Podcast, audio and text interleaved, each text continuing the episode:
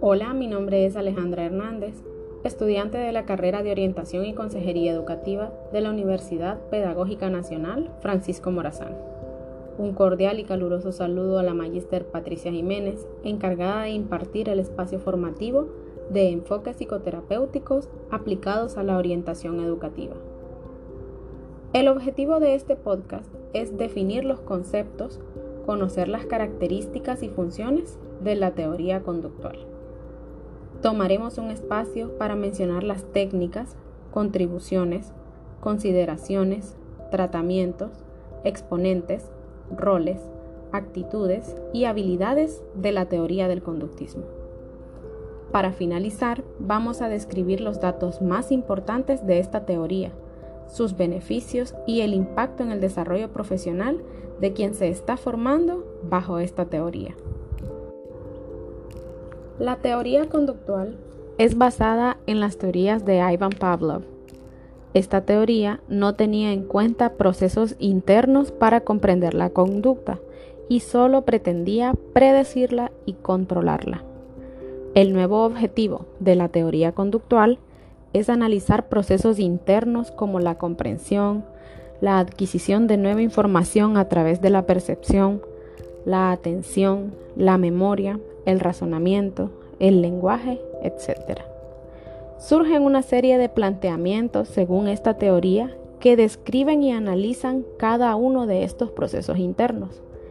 Esta teoría entiende que si el proceso de aprendizaje conlleva al almacenamiento de la información en la memoria, no es necesario estudiar los procedimientos de estímulo-respuesta, sino atender a los sistemas de retención y recuperación de datos, a las estructuras mentales donde se alojarán estas informaciones y a las formas de actualización de estas.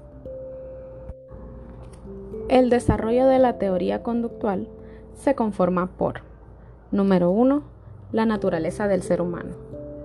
En 1970 aparecieron informes importantes en los que se describían logros en el tratamiento de una gran variedad de conductas problemáticas en niños y adultos. Estos informes proporcionaron datos experimentales que mostraban reducciones dramáticas de problemas como miedos intensos de diversa naturaleza, conducta autodestructiva en niños autistas, conducta delirante en pacientes esquizofrénicos en poco tiempo del tratamiento. Número 2. La teoría.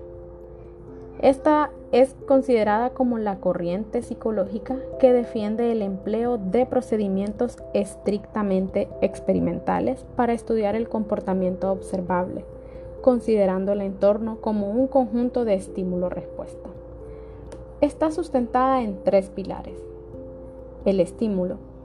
Pavlov menciona el estímulo incondicionado.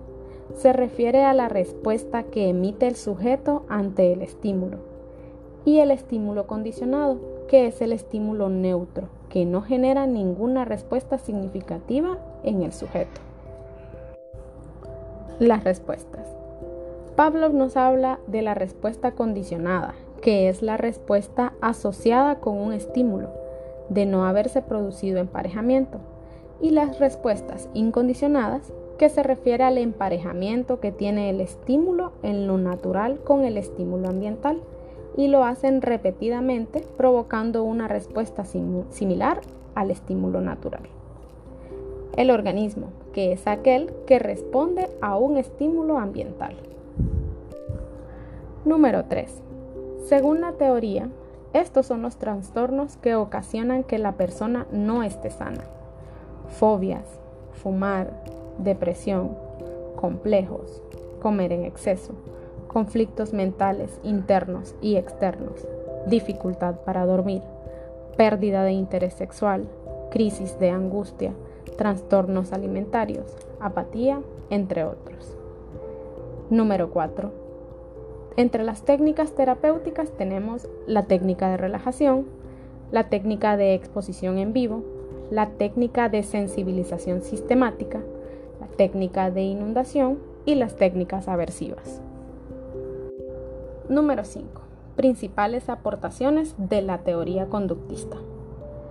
En las aportaciones podemos destacar el intento de predecir y controlar la conducta de forma empírica y experimental, la planificación y organización de la enseñanza, la búsqueda, utilización y análisis de los refuerzos para conseguir objetivos y la subdivisión del conocimiento, la secuenciación de los contenidos y la evaluación de la persona en función a objetivos ha sido la definición del objeto de estudio en la psicología.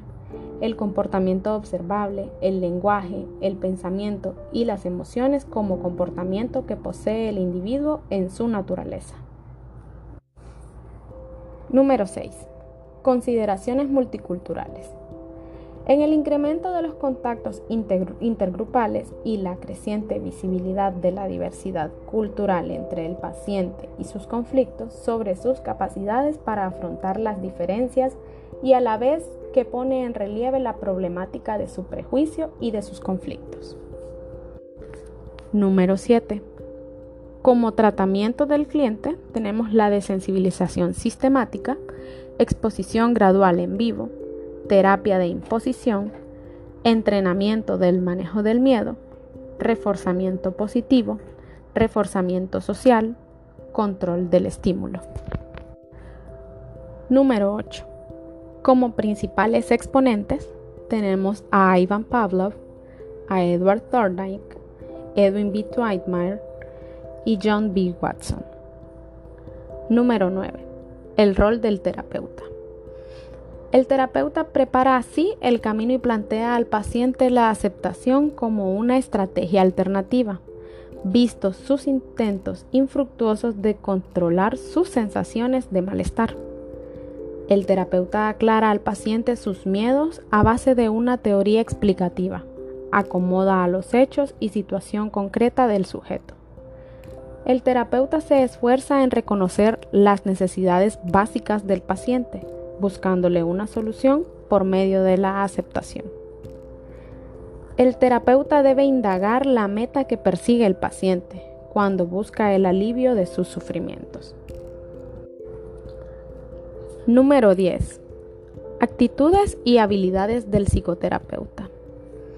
En los inicios del desarrollo de la perspectiva cognitiva dentro del marco de las teorías del aprendizaje vicario, la relación terapéutica se conceptualizó principalmente como un proceso de influencia social que podía verse facilitado si se hacía más atractivo el terapeuta.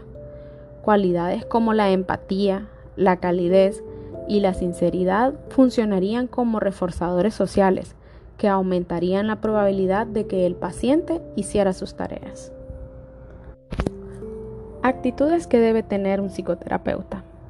Debe ser un adulto razonable, maduro y compañero de confianza, que fomente la relación simétrica dejando cualquier postura moralista.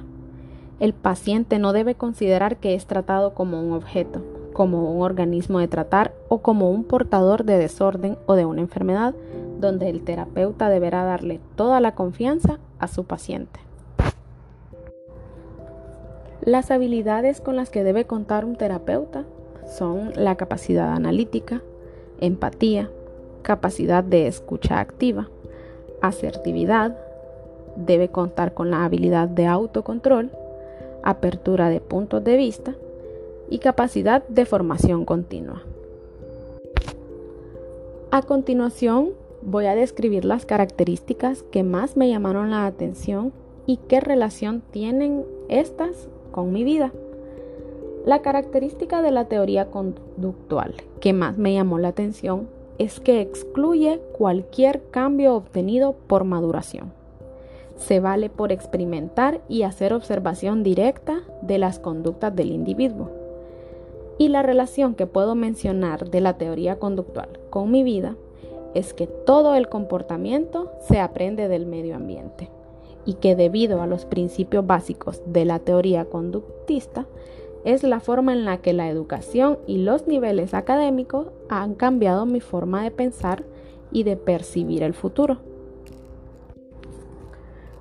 Para concluir, cabe mencionar que existen procesos, los cuales se van derivando de los conocimientos y clasificaciones que la persona va almacenando por medio de su recopilación de datos, experimentación o aprendizaje cotidiano. Y esto le permite al mismo obtener un aprendizaje significativo e ir evolucionando en sus conocimientos.